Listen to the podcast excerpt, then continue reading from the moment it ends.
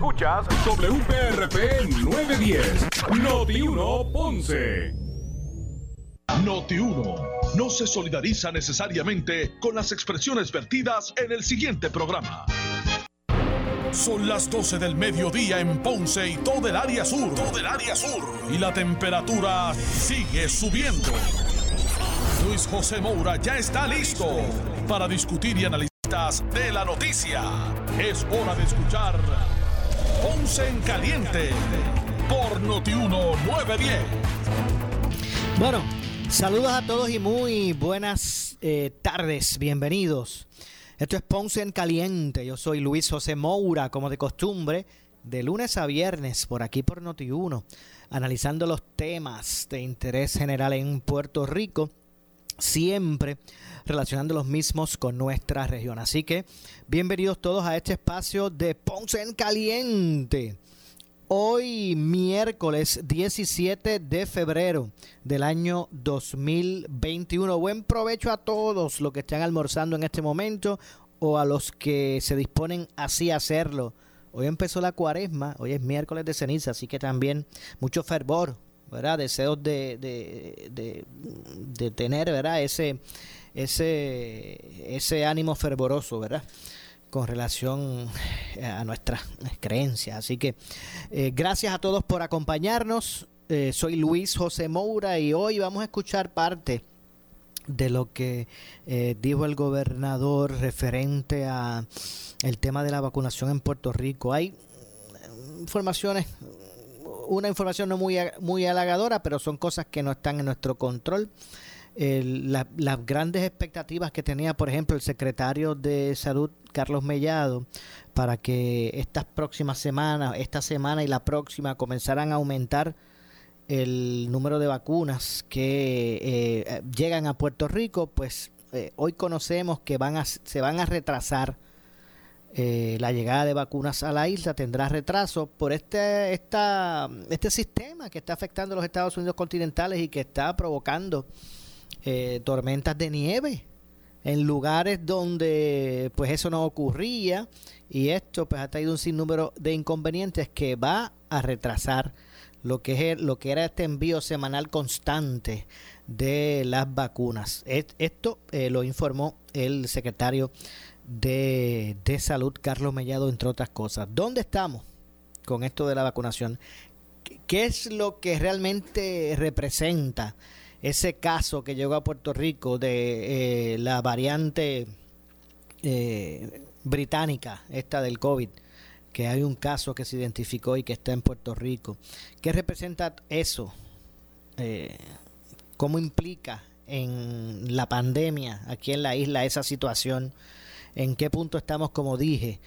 en términos de la vacunación, cuántos se han vacunado, qué es lo que pasa, porque hay, porque hay incongruencias entre los números que dice el CDC o que, ofrece el CDC y los que ofrece el Departamento de Salud. ¿Qué es lo que está pasando? Vamos a escuchar al gobernador, al igual que al secretario de, esta, de Salud, a decir, el secretario de Salud, hablar sobre este tema. Vamos a escuchar. No ha salido, no sale registrado como, como que fue administrada, pero ya fue administrada por salud. Salud le lo reporta con mayor prontitud que le llega al CDC. Eh, así que, en términos generales, esas son las noticias. Es un gran número de vacunas. Ahora mismo, por cierto, ya la cantidad de vacunas que puede estar llegándonos en una semana ascienda más de 90 mil vacunas, 94 mil vacunas, pero ahí estamos incluyendo las de primeras dosis y segundas dosis. Eh, las de primeras dosis que están llegando ascienden a la cantidad de alrededor de como 57 mil vacunas, pero están llegando de segundas dosis. Y, entonces, pues Salud está a cargo de administrar esto con el apoyo de la Guardia Nacional. Y otra vez, yo digo que Puerto Rico tiene que sentirse muy afortunado. A la población de mayor edad, voy a repetir lo que ha dicho el secretario en tantas ocasiones. Por favor, esperen ser contactados eh, para evitar el que vayan a centros a ser vacunados y que ahí pues no los puedan atender. Eh, no los queremos esperando en fila, no los que y menos aún a la interperie, ni, ni hablar de estar pernoctando para recibir una vacuna, no porque obviamente la cantidad de vacunas no da para toda esa población.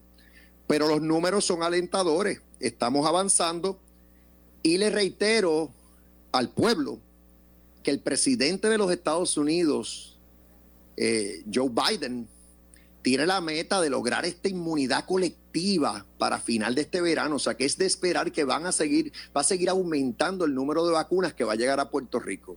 En algún momento en el futuro cercano llegará la vacuna de Johnson Johnson, otra vacuna. Ahora está la, aquí está la de Pfizer y la de Moderna. Va a llegar una otra más, Johnson Johnson, y esa es de una sola dosis. Esa no es de dos dosis. Y así yo sé que el presidente y todo el gobierno federal se va a ocupar de que todo el pueblo americano, incluyendo los puertorriqueños, esté debidamente vacunado a la mayor brevedad posible. Por otro lado, y voy a darle la palabra al secretario, eh, ya tenemos confirmado que llegó un caso con la nueva cepa del virus a Puerto Rico a mediados de verano. La persona está hospitalizada ahora mismo. No se ha identificado a nadie que haya sido contagiado con la nueva cepa, salvo esa persona en particular. Llegó a mediados de, de enero a Puerto Rico del exterior está hospitalizada actualmente y le doy la palabra al secretario para que abunde de lo en cuanto a lo que yo dije y de igual manera atienda eh, el asunto de, esta víctima de la nueva cepa. Secretario. Gracias, gobernador. Eh, como bien ha dicho el gobernador, a ponerme la máscara. Ha dicho el gobernador, si ya identificamos un paciente, ¿verdad? Este, bueno, si se la quita el gobernador, yo se la pone, yo me la quito.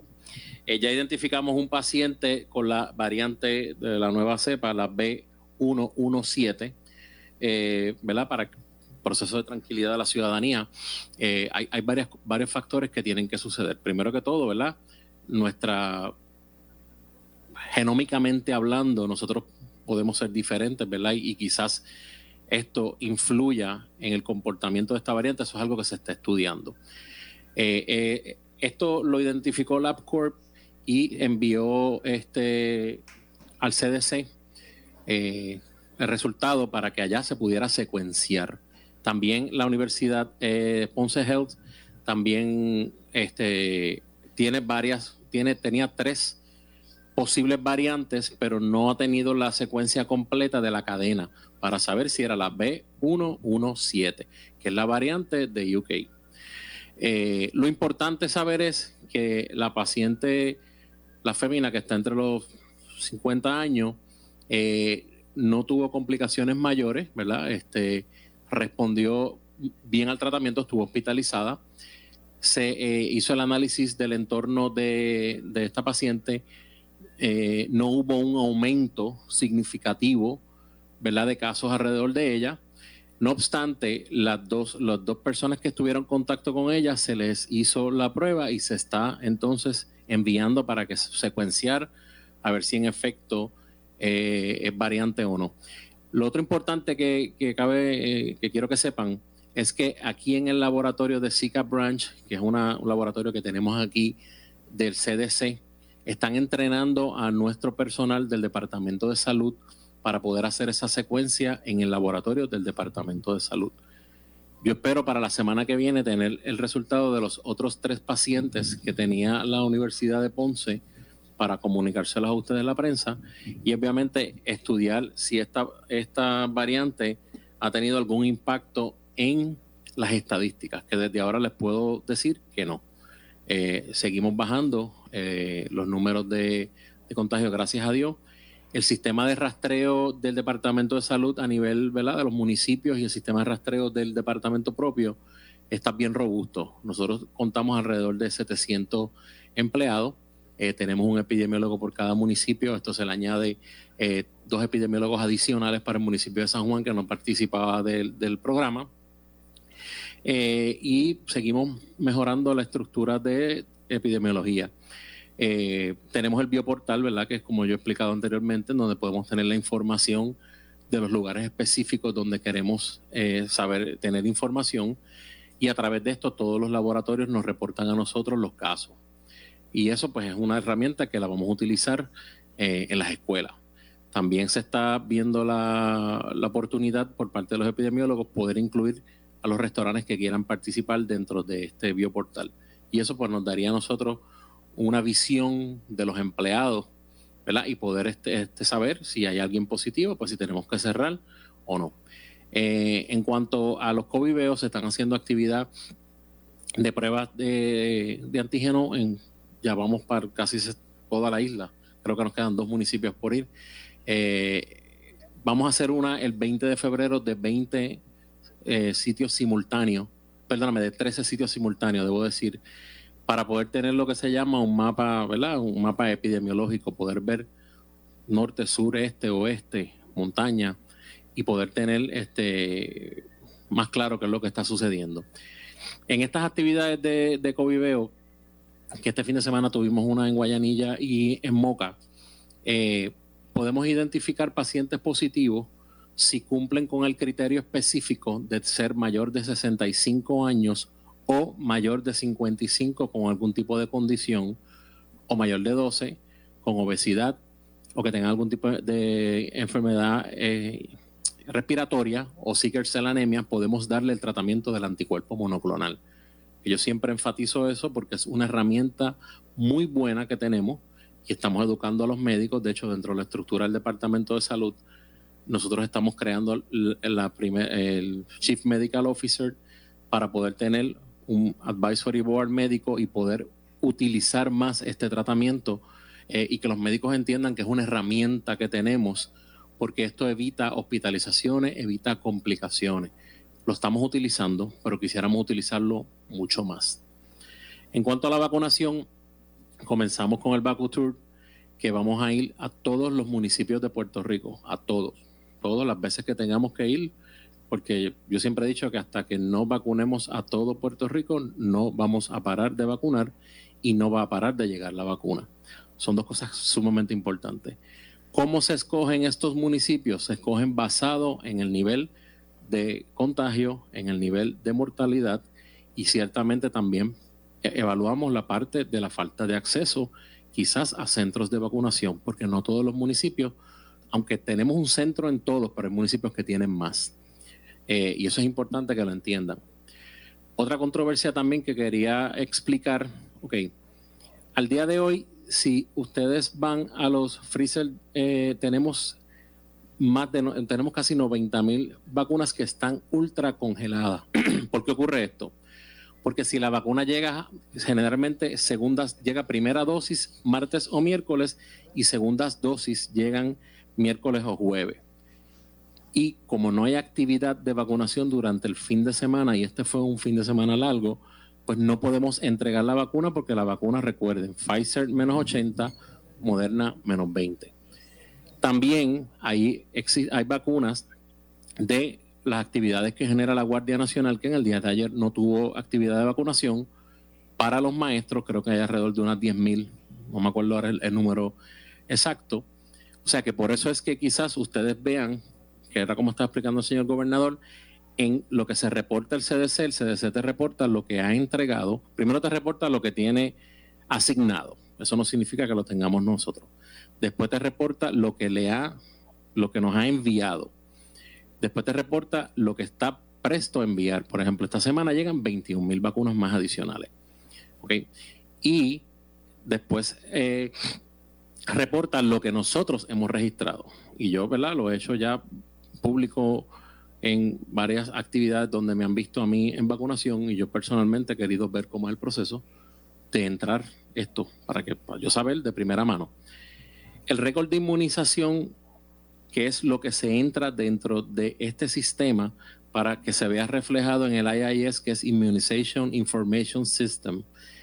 Ese récord tiene tres páginas en donde se corrobora toda la información del paciente, datos demográficos, historial de alergia, condiciones crónicas, y va la firma del médico o enfermera o, o farmacéutico que puso esa vacuna. Pues eso hay que entrarlo en ese sistema que tiene el CDC para que luego eso entre a la data que reporta el CDC. Nosotros tenemos como 74 mil récords que estamos entrando, estamos haciendo un esfuerzo en la mañana de hoy junto con el señor Volkers, gente del Departamento de Salud, el CDC, eh, estamos creando eh, un grupo para poder entrar esto y ustedes van a ver que ese número que ahora está en 54% debe aumentar sobre el 80%. Y es bien importante que, y yo quiero que esto, el pueblo de Puerto Rico lo entienda claramente. Vacuna que llega, vacuna que nosotros tenemos que poner. Porque si nosotros no hacemos eso, la vacuna se daña. Y si se llega a dañar esa vacuna, pues las noticias vendrían de allá. Y vendría la noticia en donde Puerto Rico dañó vacuna y ciertamente eso no es lo que ha sucedido hasta el día de hoy. Nosotros tenemos una gran cantidad de esfuerzos de personas que trabajan siete días a la semana y yo siempre que me paro en un micrófono le tengo que dar las gracias al Departamento de Salud. ¿Por qué? Porque hay personas que trabajan los domingos, gente joven, gente que quiere que Puerto Rico se vacune. Estamos mucho mejor que 139 países en, el mundo eh, y estamos llevando la vacuna, estamos vacunando para disminuir la ansiedad que la vacuna puede generar hay dos cosas que el departamento, tres cosas que el departamento de salud ha hecho. Exclusivamente pacientes mayores de 65 años. ¿Por qué? Porque si vemos las estadísticas de muerte, vamos a ver que esta es la población o que se complica o que mayor fatalidad hay. Número dos, para ese efecto generamos una orden para que no se viole. Y número tres, una multa al que, al que lo haga. Lo otro que está haciendo el Departamento de Salud junto con alianzas de grupos voces, que es la coalición de vacunación, que ahí está, colegio de médicos, enfermería, todos los profesionales que se puedan imaginar, están dentro de esta coalición para poder ir municipio por municipio con mil vacunas. Y esto con el propósito de quizás disminuir la ansiedad de esta población y poder avanzar a entrar en otras fases que sabemos que tenemos que entrar. Todos los meses estas vacunas van a aumentar. Hace una semana atrás teníamos 41.450, a eso le añadimos 6.000 dosis adicionales de Moderna y a eso le añadimos a través del programa Retail Pharmacy Program, que no es que nos lleguen a nosotros, llegan directo, 10.700 vacunas que van a ser distribuidas en las farmacias Walgreens y tienen 104 tiendas para esto. Y eso es, eso es toda la semana. Y ese es otro número que nosotros no controlamos, como dijo el gobernador, que ustedes lo van a ver en la tabla del CDC. Ahí ustedes van a ver el Retail Pharmacy Program, que es algo que no nos llega a nosotros. Ahí ustedes van a ver la cárcel federal que se vacuna también, que es algo que no nos llega a nosotros. Y ahí ustedes van a ver el hospital de veteranos, que son vacunas que le llegan a ellos que no nos llegan a nosotros. Si nosotros sabemos lo de Retail Pharmacy Program porque tenemos muy buena comunicación con la farmacia Walgreens y ellos han sido partnership en esto y nos han brindado la información para tenerla nosotros disponible y poder ofrecerse a la ciudadanía. Otra cosa que estamos haciendo, activamos 30 farmacias de la comunidad. Créanme que si algo yo quiero que ya comience a funcionar bien, es farmacia de la comunidad en todos los municipios. Y otra de las cosas que el señor gobernador tuvo una reunión con los gobernadores, se hablaba de esto, ¿verdad? Porque esto ocurre en los estados, también hay, hay situación como esta, gobernadores pidiendo más vacunas. Por lo tanto, todo el aumento que venga de vacuna, nosotros lo vamos a ubicar en las farmacias de la comunidad. Vuelvo y les repito, el esfuerzo de vacunación es un esfuerzo que estamos haciendo constantemente. Tenemos todos los días, buscamos maneras de mejorar para que nuestros pacientes mayores de 65 años estén vacunados. Así que nada, esa es la información que quería brindar, así que cualquier pregunta, pues estamos disponibles. Vamos a comenzar las preguntas con Foro Noticioso. Buenos días. Eh, quería preguntarle al gobernador, ante estos números que, están bajando de los contagios y demás, pues se ha expresado constantemente que la proyección del gobierno es cuando se logre esta este informe que usted está dando de que están bajando los, los contagios, que se puedan iniciar las clases. ¿Qué peso puede tener eh, la legislatura que dice que se opone a que inicien las clases el día 3? ¿Y qué comunicación usted ha tenido con la Secretaría de Educación luego de la interpelación y de los comentarios que se han hecho de que si la que si no pasa, que si no está apta para dirigir la, este, la Secretaría, ¿usted ha tenido alguna comunicación con ellos? lo primero que voy a decir es que, es que la, la decisión de abrir gradualmente los planteles escolares para tener, aunque sea de forma limitada, alguna educación presencial en Puerto Rico, es una decisión que ciertamente la puede impactar de repente un cambio drástico en las estadísticas, pero eso no es lo que estamos viendo. O sea, eh, al revés, esto va a la baja.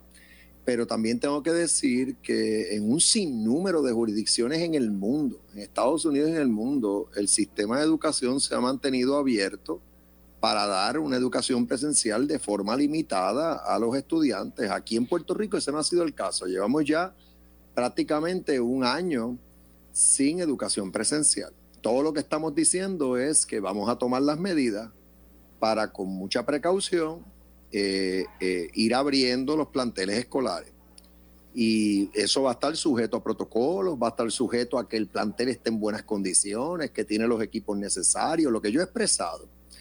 Eh, he dicho que el mes de marzo es el mes en el que debemos comenzar a, hacer esa apertura, y, pero lo dije desde, enero y lo, he dicho para irnos preparando, para que el Departamento de Educación se vaya preparando. Ya las escuelas privadas están clamando, están pidiendo que, acabemos de permitirles que abrir, porque hay muchas que están preparadas.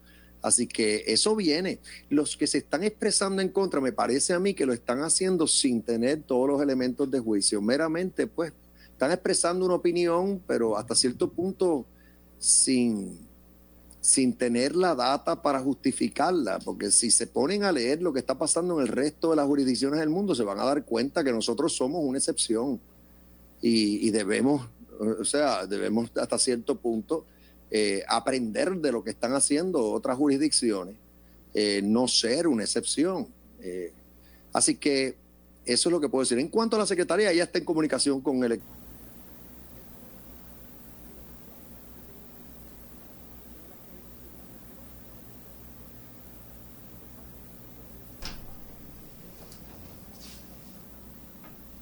eh, fue desafortunado lo que ocurrió. Eh, el mecanismo de interpelación es un mecanismo extremo. Eh, la Asamblea Legislativa ciertamente lo puede utilizar, está dispuesto en nuestra constitución, pero se utiliza cuando ya tú has agotado otros recursos. Las comisiones, hay comisiones con jurisdicción para atender los asuntos de salud, para atender los asuntos de, educación, y las comisiones llevan a cabo vistas públicas, citan a los jefes de agencia, hacen su trabajo, rinden informes, hacen hallazgos, hacen recomendaciones. La interpelación, si acaso se justifica, es cuando un jefe de agencia, por ejemplo, no, no coopera con las comisiones investigativas, no acude, no contesta preguntas, no provee información indispensable para la asamblea, pero eso es, eso cuando hay un patrón de conducta de esa naturaleza. Entonces, pues ya pasó lo que pasó, fue desafortunado, ahí nadie lució bien en ese proceso, particularmente la interpelación de la semana pasada. Y lo importante ahora es enfocarnos en lo que tenemos que hacer, o sea, nuestros niños, vamos a pensar en nuestros niños, nuestros estudiantes han estado sin educación, presen sin educación presencial ya por un año. Los pediatras en Estados Unidos, los pediatras en Puerto Rico han dicho en un sinnúmero de ocasiones que es, que es indispensable que tengan alguna educación presencial. Claro, tenemos que hacer las cosas como Dios manda, hacerlas bien, cumplir con protocolos, tener esas plantas, eh, planteles escolares en buenas condiciones. Y entonces, cuando llegue el momento, que es en marzo, pues esto irá ocurriendo gradualmente. Eh, en ese momento es que sabremos cuántas escuelas eh, abren, de las públicas y cuántas abren de las privadas y todo el pueblo va a estar enterado. Y si surgen brotes, por ejemplo, pues se pueden tomar medidas. Eh, si, si, si surgen contagios, también se tomarán medidas. Pero lo que se ha visto en otras jurisdicciones es que los contagios no se dan de la misma manera entre los niños. Eh, de igual manera los síntomas, el, el virus no los impacta con la, eh, misma intensidad que impacta a los adultos, todo eso se ha visto, esto no es, no hay evidencia, el CDC, que es la entidad con el mayor peritaje, ha dicho, está urgiendo, está diciendo, abran las escuelas y sigan estos protocolos y estableció unas guías y unos protocolos. O sea que, pues los que quieren hacer caso omiso de todo eso, de lo que está pasando en el resto del mundo, de lo que dice el CBC, de lo que dice el presidente de los Estados Unidos. Bueno, están escuchando al gobernador Pedro Pierluisi en conferencia de prensa reciente hablar sobre estos temas de importancia y de interés como las vacunas, entre otras cosas. Pero tengo que hacer la pausa, regresamos con más. Esto es Ponce en Caliente.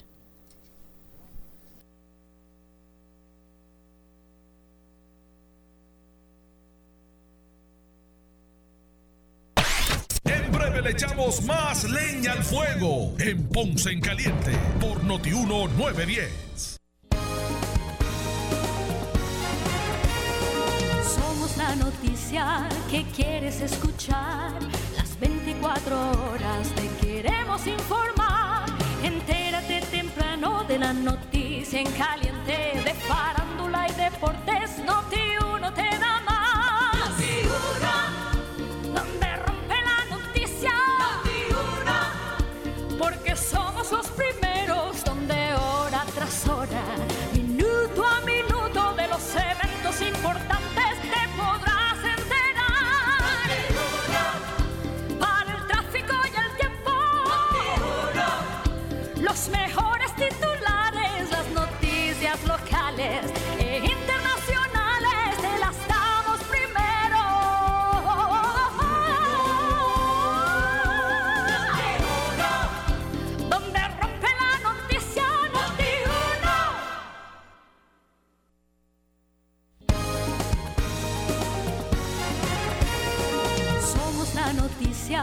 quieres escuchar.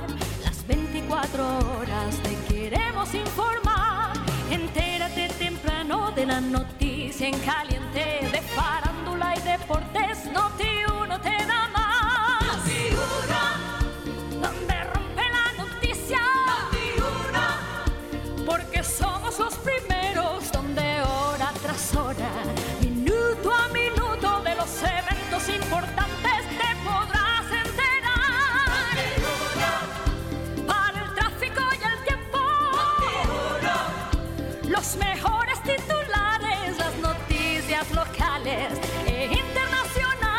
Roads, New Opportunities con Acura. Visita los dealers Acura y llévate el TLX Technology 2020 con un bono de 7,400 dólares o la RDX 2021 con un pago mensual de 699. Todas las MDX 2020 tienen bono de 5,000 dólares. Ven a ver también el nuevo y rediseñado TLX 2021. Otro nivel de performance, mantenimientos y asistencia en la carretera incluidos gracias al Acura Platinum Program. Te esperamos en Acura.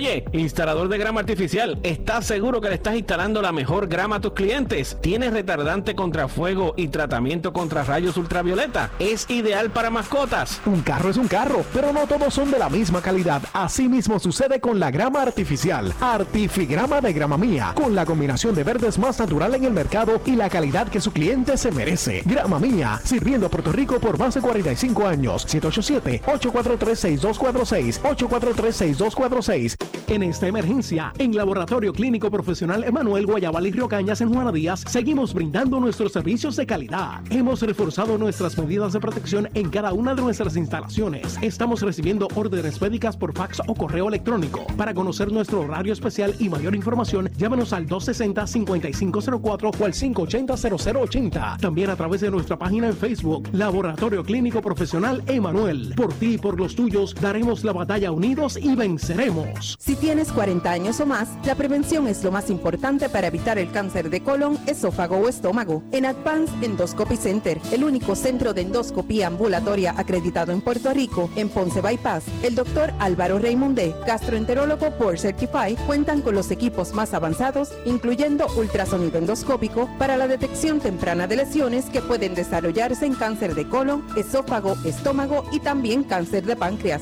Llámanos al 843 Bye. En el mes del amor, dile que yes a las super ofertas que te trae Hyundai de Ponce. Dile que yes al Accent 2020, 16,995. Dile que yes al Elantra 2020, 18,995. Dile que yes a la Tucson 2021 en 25,495. Y dile que yes al cero pronto. ¿Escuchaste bien? Cero pronto. Así que dile que yes a Hyundai de Ponce en el Bypass 492 4000 492 4000. Yes. Detalles en el dealer. Neveras, estufas, abanicos, televisores, PlayStation, todos los consigues al mejor precio. Ahora en el nuevo Power Sports Home Plus Outlet. Aprovecha las grandes ofertas en televisores Smart desde 138 dólares, Nintendo Switch Animal Crossing, tabletas y otros artículos de entretenimiento para el hogar. Visita o llama hoy a Power Sports Home Plus Outlet al 787-333-0277, 333-0277 o visítanos en las redes. Sirve a tu comunidad durante emergencias y desastres naturales con el Puerto Rico Army National Guard. Visita nationalguard.com para más información. Un auspicio del Puerto Rico Army National Guard, la Asociación de Radiodifusores y esta emisora. Cuando el amor surge a primera vista y el compromiso va en serio, nace el evento de la pasión. Lexus Seriously in Love. Tu Lexus favorito desde 0.98 APR y mantenimiento incluido. Ahora el Lexus de Ponce. Noti 1630. Noti 1630. Primeros con la noticia. Noti 1630 presenta un resumen de las noticias que están impactando a Puerto Rico. Buenas tardes, soy Luis Dalmau Domínguez y usted escucha Noti 1630 primeros con la noticia. Última hora 1233. El candidato por nominación directa a la alcaldía de Guanica, Edgardo Cruz, asegura por Noti1 que acudirá al Supremo ante determinación emitida por el Tribunal Superior que ordena permanezca Ismael Dictí Rodríguez como alcalde del mencionado municipio. De paso, dejó entrever que los intereses polipartidistas motivaron la decisión de la Corte. Interviene Jerry Rodríguez. Rodríguez hubo una doble adjudicación de 38 papeletas y la jueza acaba de ordenar que se resten 38 votos a este servidor y que se certifica al señor Enrique Rodríguez como alcalde electo. Edgardo, ¿aquí se termina este pleito o ustedes van a ir en alzada? Sí, nosotros vamos a, vamos a ir en alzada al Directamente porque aquí lo que ha habido es una usurpación de la elección de Guánica. Aquí le quitaron de las manos, por así decirlo, la elección a 14 mil hermanos que mayoritariamente no votaron por el señor Ismael Rodríguez y sí votaron por este presidente. Pero aquí me imagino que los intereses políticos partidistas pueden más que la justicia y que la democracia. Y entonces, ¿cuándo van a presentar ese recurso? Lo vamos a presentar en el día de hoy, no más tarde del día de mañana. La injusticia no puede, no puede prevalecer. O sea que se prepare entonces la ciudadanía de Guánica porque aún falta mucho tiempo para que puedan certificar un alcalde allí. Esperemos que no falte mucho tiempo, esperemos que una vez nosotros radiquemos este recurso al Tribunal Supremo, el Tribunal Supremo lo acoja y le hacemos la petición muy respetuosamente y que decida en una forma rápida, responsable. Citando al juez Estrella, en Guánica hay una emergencia democrática. Noti 1, última hora, 12.35. El meteorólogo Ariel Rivera Vázquez dijo en el programa Sin Miedo que las autoridades de Texas no cuentan con el personal y los equipos necesarios para enfrentar la poderosa tormenta invernal que azota ese estado. Interviene el senador Carmelo Ríos. Aquí en, en San Antonio ya han sido dos eventos fuertes, el de hace tres años y este.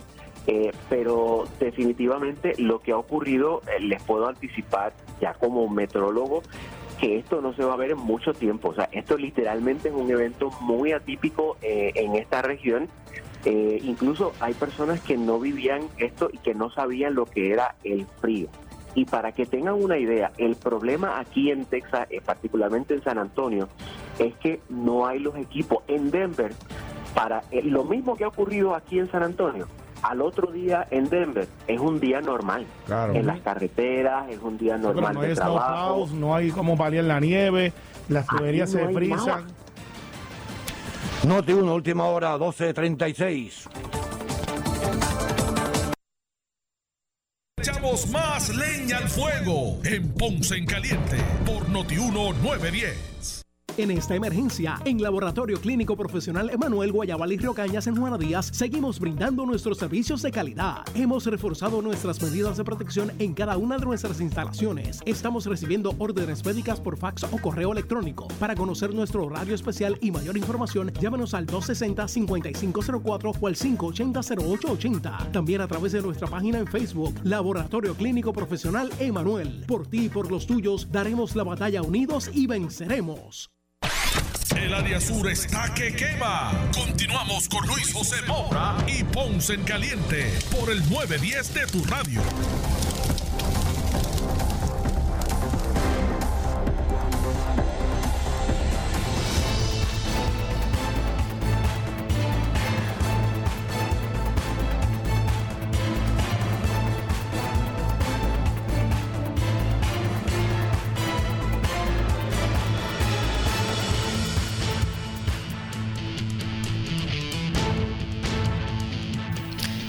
Estamos de regreso, son las 12 con 36 en la tarde. Soy Luis José Moura.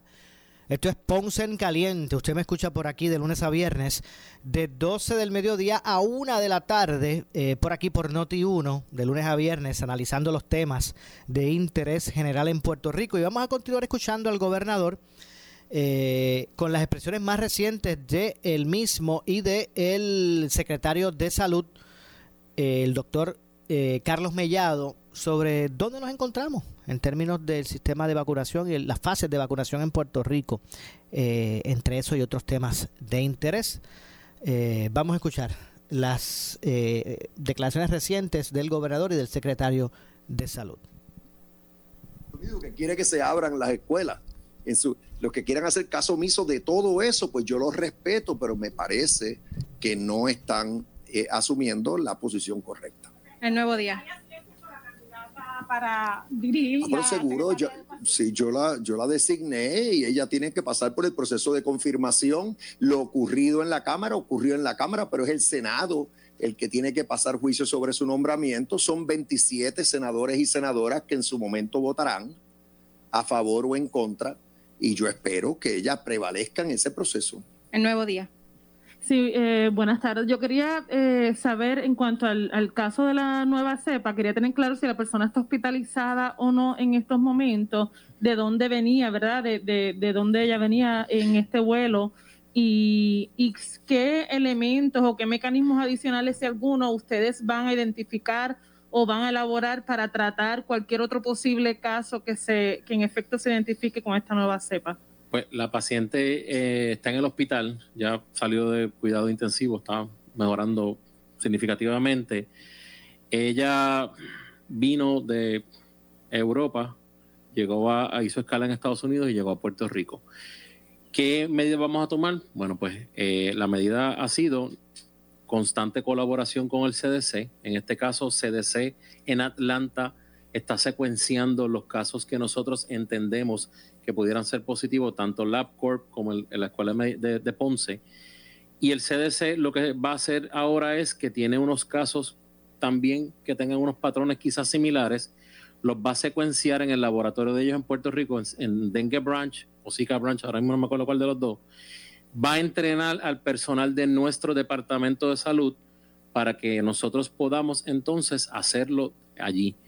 Para eso, nosotros mandamos a pedir una máquina especial y unos reactivos especiales eh, que estamos en, espera de que, de que lleguen y poder entonces nosotros hacer este proceso en el laboratorio del Departamento de Salud. ¿Ese adiestramiento sería para cuándo? Ese adiestramiento está durante, está durante esta semana. Durante esta semana. Y entonces, eh, quería también en en cuanto al caso, ¿verdad? De, las multas, quería saber cuántas multas ha impuesto el Departamento de Salud, ya sea a, comercios que no están siguiendo la, orden ejecutiva. Eh, vimos un caso durante el fin de semana específicamente con una turista eh, y una denuncia de una ciudadana que esta le lanzó un trago. A lo que voy es que entonces surge después que aparentemente este caso la policía no lo está queriendo ver, que es lo que ha trascendido por el tipo de incidente que a su vez los fiscales dicen que no es, ese caso no, se están procesando. Quería saber qué en efecto, cuántas multas han sometido y cuál es la directriz que se le está dando al, al, al- a la policía. Eh, El número exacto de las multas, te, lo, te hago llegar la información, pero se han sometido varias multas. Lo otro, ya hemos sometido también casos a, fiscalía. De actividades que se han hecho sin, sin tener dispensa y sin tener ningún tipo de, eh, de regla, de distancia ni mascarilla.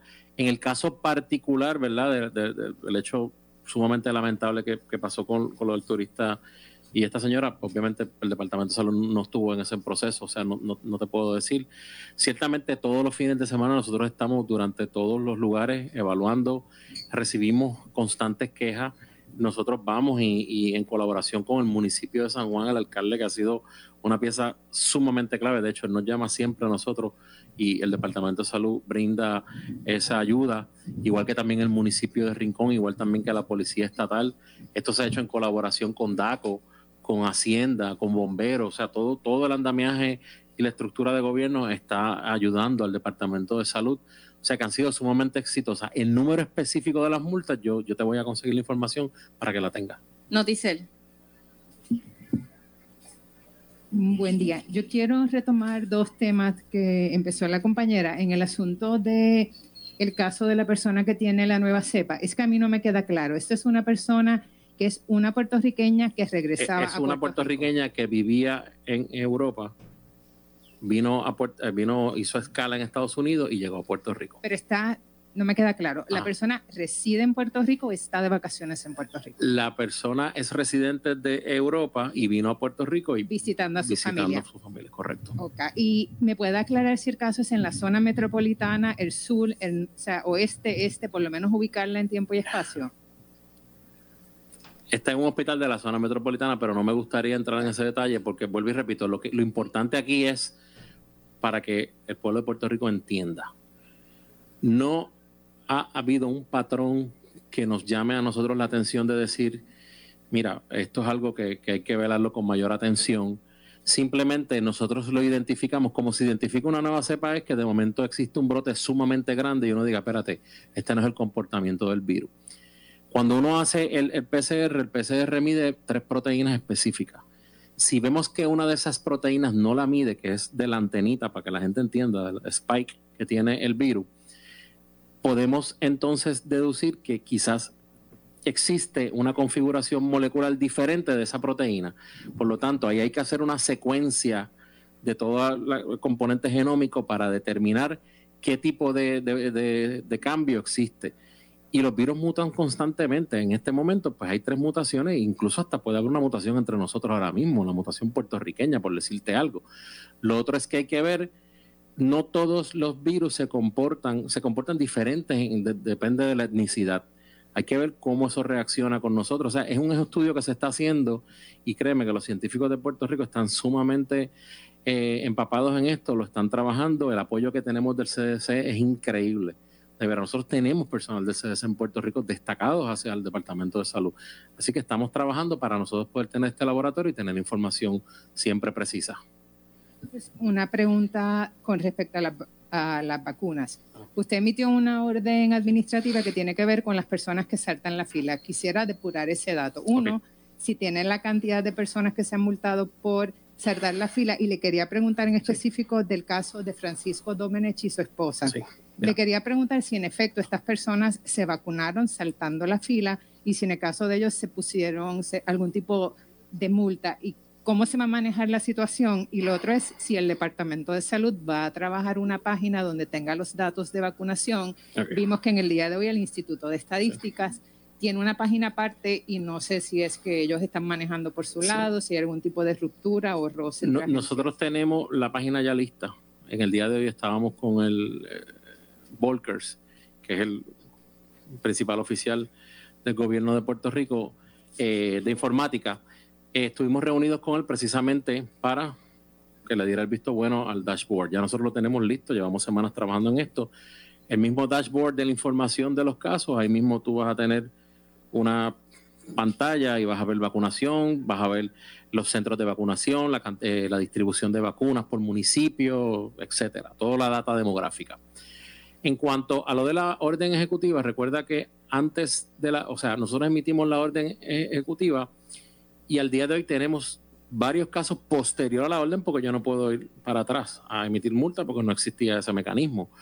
Estamos investigando casos eh, de, personas y no quiero entrar en el asunto porque está bajo investigación, ¿verdad? Pero sabemos que hay personas que han falsificado quizás identificaciones o, o Y cosas para, entrar en, en, los centros de vacunación.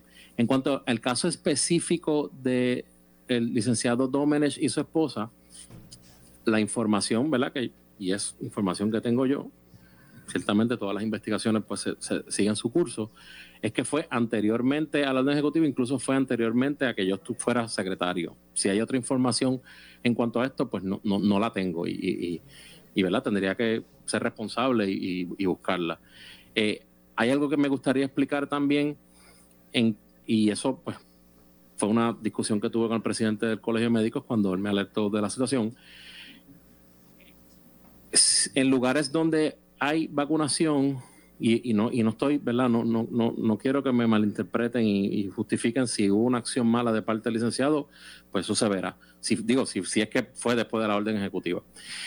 Hay casos en donde sí personal de, la, de vacunación, por ejemplo, como pasa con el grupo Voces, si hay un sobrante de algún buyer y no hay más pacientes, pues contra si estás trabajando en el proceso de vacunación, se hace meritorio que hasta las personas que están tomando la información se le provea la vacuna. Y eso es algo que nosotros lo hacemos constantemente. O sea que son muchas variables que nosotros tendríamos que investigar, pero la información que tengo es que fue antes de que yo fuera secretario de salud que esté gente saltando, y en este caso el licenciado Domenech es una figura conocida. Estamos hablando de una persona que dirigió la campaña de la comisionada residente parte del proceso y lo que nos está aquí hoy es la desconfianza que se ha creado en el proceso. Y sé que no es su jurisdicción, pero sigue siendo un caso de gente conocida, gente joven, en los cuarenta y tantos de años, vacunados antes de tiempo. y, entiendo su, su, posición. El detalle es que antes, los casos que ocurrieron antes de esta orden, pues no podemos hacer nada porque no existía un mecanismo para poder eh, contrarrestar esto. O sea que ciertamente, pues es algo que se tiene que ver cuándo fue que ocurrió, pero la información que tengo es esa. Primera hora. Eh, secretario, es que quiero, quiero saber si ustedes tienen, porque, por ejemplo, y el gobernador comenzó hoy la conferencia aclarando eso, el CDC muestra unos números y, salud otros y se explicó que es que pues no se está contando en los informes de salud, por ejemplo, las vacunaciones que hace veterano, que sí, hace... correcto. Pero ustedes tienen ese número que nos los puedan proveer para, para poder analizar sí, sí, seguro. los datos. Yo te lo puedo proveer, ¿cómo no? Ok, y entonces, en cuanto a la paciente, eh, se notificó a la línea aérea, nos pueden decir en qué vuelo llegó esta persona para que otras otros, otras personas que eh, puedan haber estado en contacto o presenten síntomas. Sí, esto ocurrió ya hace varias semanas atrás. Obviamente esto es parte del análisis que hace el sistema de rastreo ¿verdad? De, los aeropuertos, el sistema de rastreo que tiene el Departamento de Salud. No obstante, ellos están en ese proceso, no, no pudiera dar información, ¿verdad? Porque no sería prudente de mi parte. Si el Departamento de Salud se contacta exclusivamente con la gente que vino en ese vuelo, se comunican con todas las personas, se hacen pruebas aleatorias, o sea, se busca la manera de verificar si en efecto esto eh, ha, trascendido. Y créanme que desde el momento en que nosotros identificamos la variable, nosotros sabíamos ya que con toda probabilidad era esto. De hecho, bueno, ahí escucharon eh, la conferencia de prensa eh, con el gobernador y el secretario de salud. Yo tengo que hacer una pausa, regresamos con el segmento final. Esto es Ponce en Caliente. En breve le echamos más leña al fuego en Ponce en Caliente por Notiuno 910. En esta emergencia, en Laboratorio Clínico Profesional Emanuel Guayabal y Río Cañas en Juana Díaz, seguimos brindando nuestros servicios de calidad. Hemos reforzado nuestras medidas de protección en cada una de nuestras instalaciones. Estamos recibiendo órdenes médicas por fax o correo electrónico. Para conocer nuestro horario especial y mayor información, llámanos al 260-5504 o al 580-0880. También a través de nuestra página en Facebook, Laboratorio Clínico Profesional Emanuel. Por ti y por los tuyos, daremos la batalla unidos y venceremos. El área sur está que quema. Continuamos con Luis José Moura y Ponce en Caliente por el 910 de tu radio.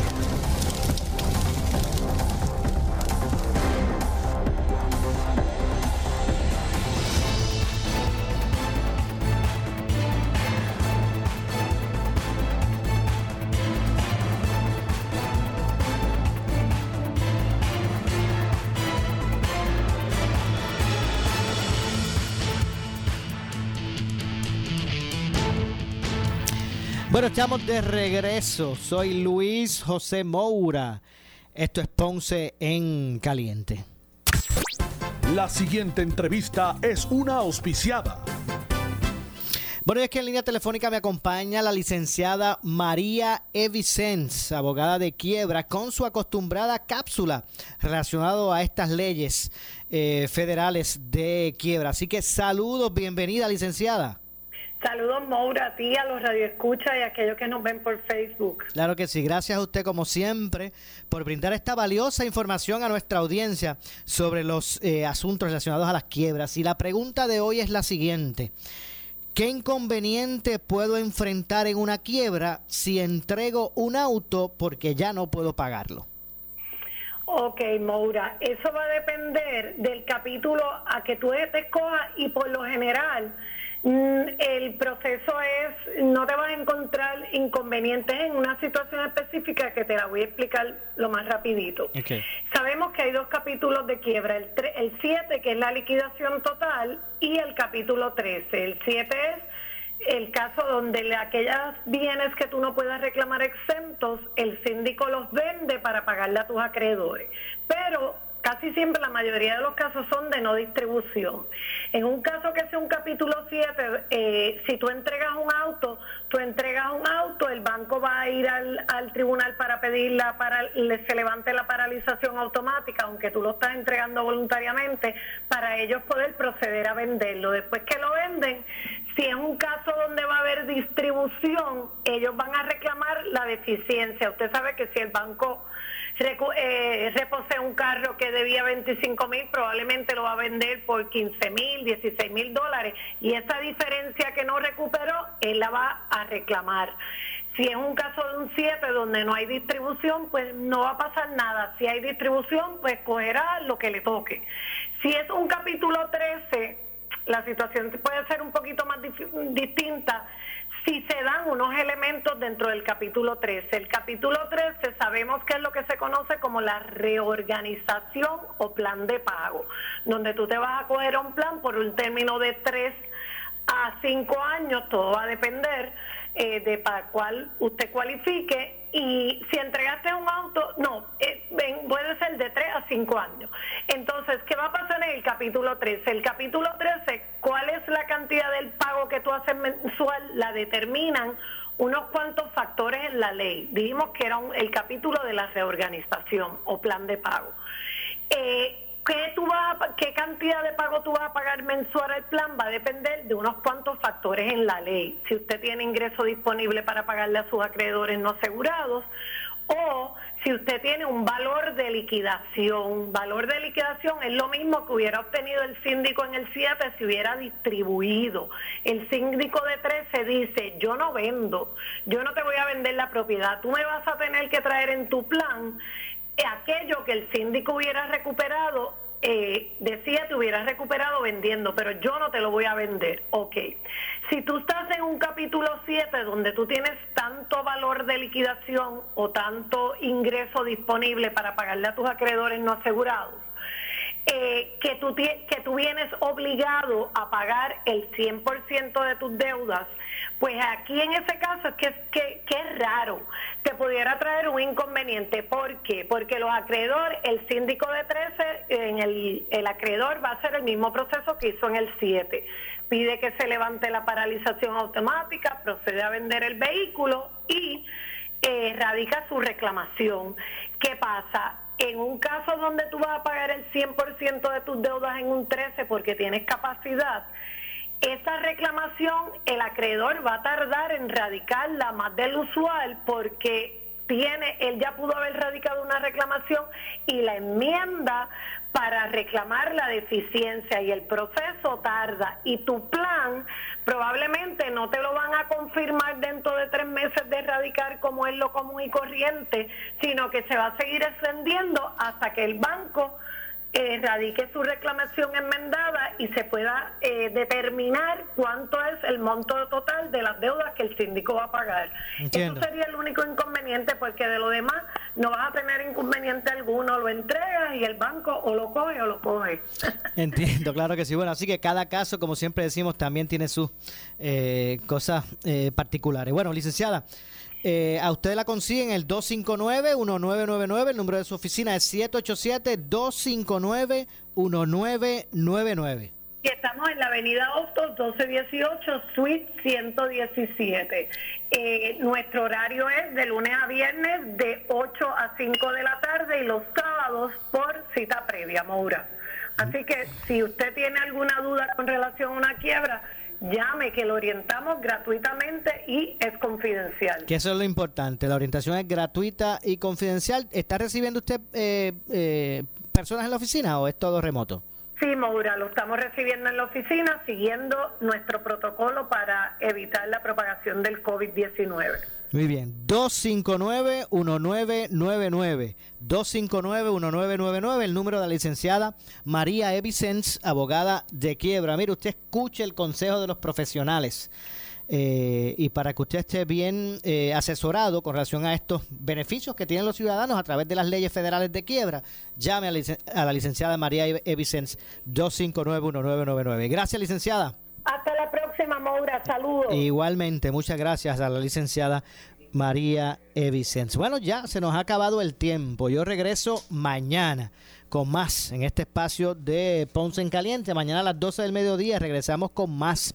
Eh, pero usted, amigo, amiga que me escucha, no se retire porque tras la pausa el licenciado Eddie López junto al ex juez Ferdinand Mercado y el ex jefe de fiscales José Capó analizan, desmenuzan los temas legales de interés y de importancia en el programa ante la justicia. Así que no se retire de la programación de Noti1. Tengan todos eh, muy buenas tardes.